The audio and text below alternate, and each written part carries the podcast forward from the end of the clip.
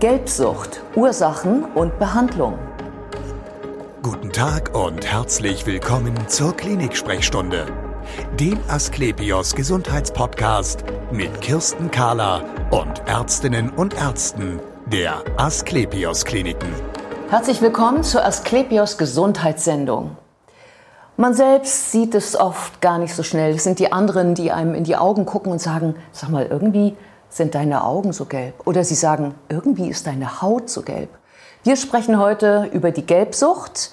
Eigentlich keine Krankheit, sondern ein Symptom. Und wir sprechen heute über die Diagnose und über die Therapie. Bei mir ist Professor Dr. Thomas von Hahn. Er ist Chefarzt der Abteilung für Gastroenterologie, Hepatologie und interventionelle Endoskopie an der Asklepios Klinik Barbig. Schön, dass Sie Zeit haben, Herr Professor von Hahn. Ja, sehr gerne.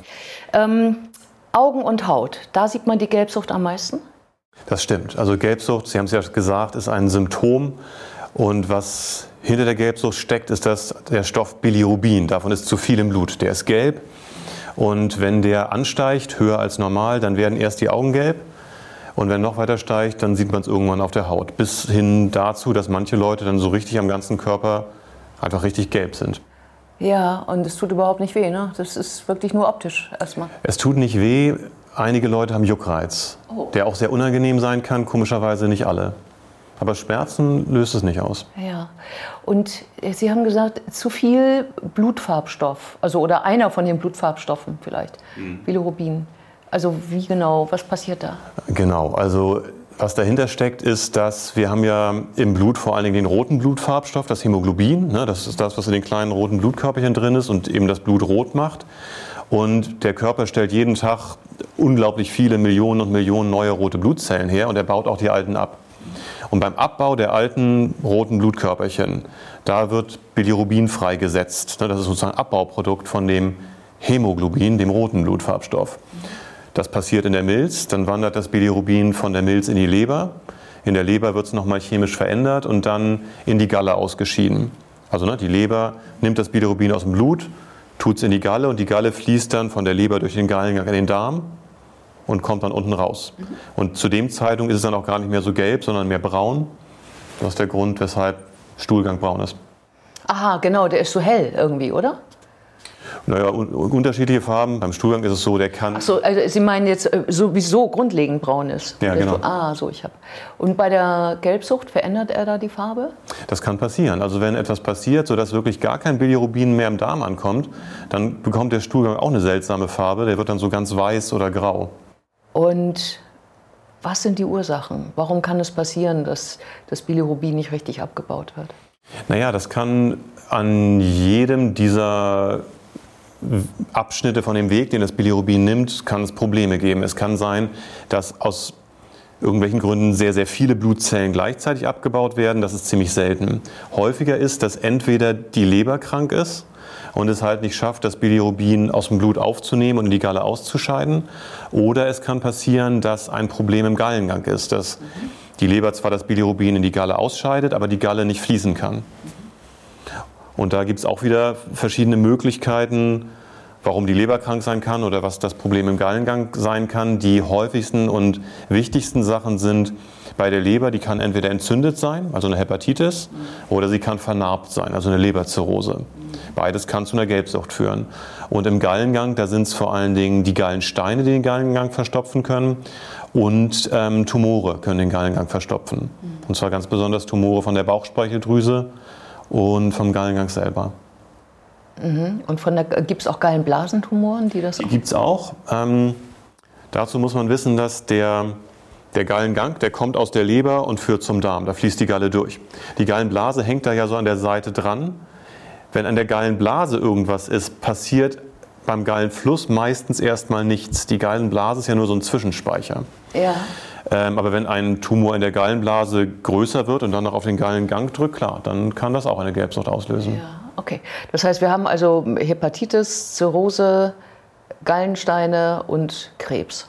Im Grunde. Ja, genau. Das sind so die, die Dinge. Ja. Das sind die wichtigen Ursachen. Und das, was mh, wichtig ist zu verstehen bei der Gelbsucht, ist, dass, also erstens, Sie sagten, es ist keine Krankheit, es ist ein Symptom. Und es ist ein Symptom von vielen verschiedenen Krankheiten, aber einige davon sind halt wirklich sehr schwerwiegend. Die meisten, ehrlich gesagt. Deshalb ist es eben auch wichtig, wenn jemand eine Gelbsucht entwickelt, insbesondere so richtig eine Gelbsucht, wo auch die Haut gelb wird, ähm, ist es wirklich wichtig zu klären, warum das der Fall ist. Ja, genau. Das nicht einfach so hinnehmen, ja. sondern schon das als eine ernsthafte Warnung sehen, dass man ja. damit mal zum Arzt gehen sollte. Gelbsucht ist, eine, ja, Gelbsucht ist ein wirklich wichtiges Symptom von verschiedenen, aber oft schweren Krankheiten. Das muss geklärt werden. Das ja. ist echt wichtig. Und ähm, die, die häufigste Ursache, sind das die Gallensteine? Die häufigste Ursache sind die Gallensteine, ja, würde ich schon sagen. Was machen wir denn da? Also, oder sagen wir mal so, wie stellen Sie denn fest, dass es überhaupt Gallensteine sind als Ursache? Mhm. Ähm, genau, also bei den Gallensteinen ist auch, muss man ein ganz kleines bisschen ausholen, Gerne. also die Gallensteine entstehen ja meistens in der Gallenblase. Die, wie ich eben schon sagte, die Gallenblase hängt so seitlich am Gallengang dran. Wenn in der Gallenblase ein paar Gallensteine rumliegen, dann passiert erstmal gar nichts. Gallensteine in der Gallenblase sind was sehr Häufiges. Ähm, ungefähr ein Drittel der Bevölkerung hat das. Und bei den meisten von diesen Menschen machen die das ganze Leben lang nie Probleme. Die können da bleiben, man wird nicht gelb, man braucht nichts tun. Probleme machen Gallensteine vor allen Dingen dann, wenn sie aus der Gallenblase in den Gallengang wandern und den verstopfen. Mhm. Dann kann die Galle nicht mehr fließen und es kann sich eine Gelbsucht entwickeln. Das andere, was passieren kann, ist, dass der Gallengang sich so zusammenkrampft um den Gallenstein. Das tut weh. Das ist eine Gallenkolik. Ja, ja. ja. Deshalb ist auch die, der, bei der Gelbsucht, Gelbsucht heißt auf medizinisch ja Ikterus, ne? der schmerzhafte Ikterus, also Gelbsucht und starke Schmerzen im rechten Oberbauch, das spricht ziemlich stark für einen Gallenstein, der im Gallengang feststeckt. Also kann man schon davon, was für Beschwerden der Patient hat, so einen Verdacht oft äußern. Und klären tut man es dann entweder mit dem Ultraschall von außen, da kann man die Gallenblase sehr gut sehen meistens, den Gallengang manchmal, manchmal nicht ganz so gut. Wenn man sich da noch nicht ganz sicher ist, dann macht man ein endoskopisches Ultraschall. Also man macht eine so eine Art Magenspiegelung, aber mit einem Endoskop, das auch Ultraschall machen kann. Damit kann man den Gallengang ganz genau sehen und feststellen, ist da ein Stein drin, ja oder nein. Und dann hat man die Diagnose. Also mit anderen Worten, äh, wahrscheinlich unter Betäubung oder Sedierung durch den Mund durch schlucken. Also man muss ja nicht schlucken, man merkt es ja Gott sei Dank nicht. Richtig. Und sie gucken sich dann an, wie es da unten aussieht. Ja, genau. In Höhe der Galle. Ähm, wenn es Gallensteine wären, was können Sie tun? Also wenn ein Gallenstein im Gallengang feststeckt und den blockiert oder eben Schmerzen auslöst, dann muss der entfernt werden. Mhm. Und das macht man mit einem Endoskop. Bei den Gallensteinen, ne, bei den Gallensteinen, die Probleme machen, ist das Wichtige, ähm, Steine im Gallengang, die kriegt man am besten und mit dem wenigsten Problem mit dem Endoskop raus. Da macht man eine Untersuchung, die heißt ERCP. Können wir gleich vielleicht noch einmal drüber sprechen? Ja, gerne. Ähm, und das ist das, was man als erstes tun muss, wenn ein Gallenstein im Gallengang steckt und eine Gelbsucht auslöst. Dann muss man den Gallengang wieder freiputzen. Um dann dafür zu sorgen, dass das nicht immer wieder passiert, tut man häufig im nächsten Schritt auch ähm, die Gallenblase entfernen. Mhm. Das wiederum muss ein Chirurg machen über eine Bauchspiegelung. Also die Behandlung von Gallensteinen, die im Gallengang feststecken, die ist zweischrittig. Mhm. Erst kommt ein endoskopischer Teil, wo man den Gallengang freiputzt und den Fluss der Galle wiederherstellt. Und dann, meistens etwas später, kommt ein Chirurg und entfernt die Gallenblase, um dafür zu sorgen, dass das Problem nicht wieder auftritt. Mhm. Also das Endoskop, ERCP. Äh, wofür ist das die Abkürzung? ERCP steht für endoskopisch retrograde Cholangiopankreatikographie. Da muss man lange üben, um das aussprechen ja. zu können. Und er sagt nichts anderes als A, man macht es mit einem Endoskop ähm, und B, in den Gallengang geht man rückwärts rein, also man geht mit dem Endoskop in den Zwölffingerdarm, da wo der Gallengang mündet, und dann geht man mit einem kleinen Katheter sozusagen entgegen der Flussrichtung der Galle rückwärts in den Gallengang hinein. Und man kann im gleichen Zuge auch in den Bauchspeicheldrüsengang rein, der mündet an derselben Stelle zusammen mit dem Gallengang. Das muss man manchmal auch tun bei den Gallensteinen, da muss man den Gallengang.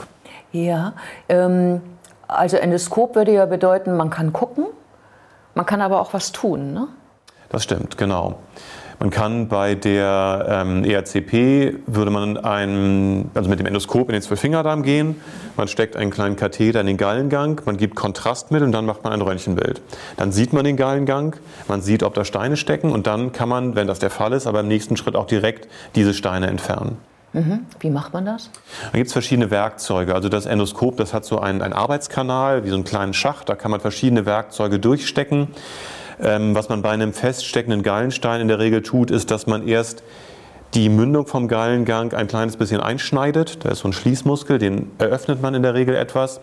Und dann kann man entweder mit einem kleinen Fangkörbchen oder mit einem Ballon wie so ein Flaschenputzer den Gallengang einmal sauber machen mhm. und die Steine herausziehen. Und dann äh, lässt der Schmerz dann auch sofort nach wahrscheinlich. Ja. ja. Also wenn da wirklich ein Gallenstein feststeckt, das kann richtig heftig wehtun. Ja. Gibt auch Leute, bei denen das nicht so doll wehtut, komischerweise, aber ja. die, die Schmerzen haben, die merken in der Regel direkt hinterher eine Erleichterung. Ja. Also die wachen auf und es geht ihnen besser. Ja. Ähm, was würden Sie denn machen, wenn es ein Tumor ist, der diese Gelbsucht verursacht?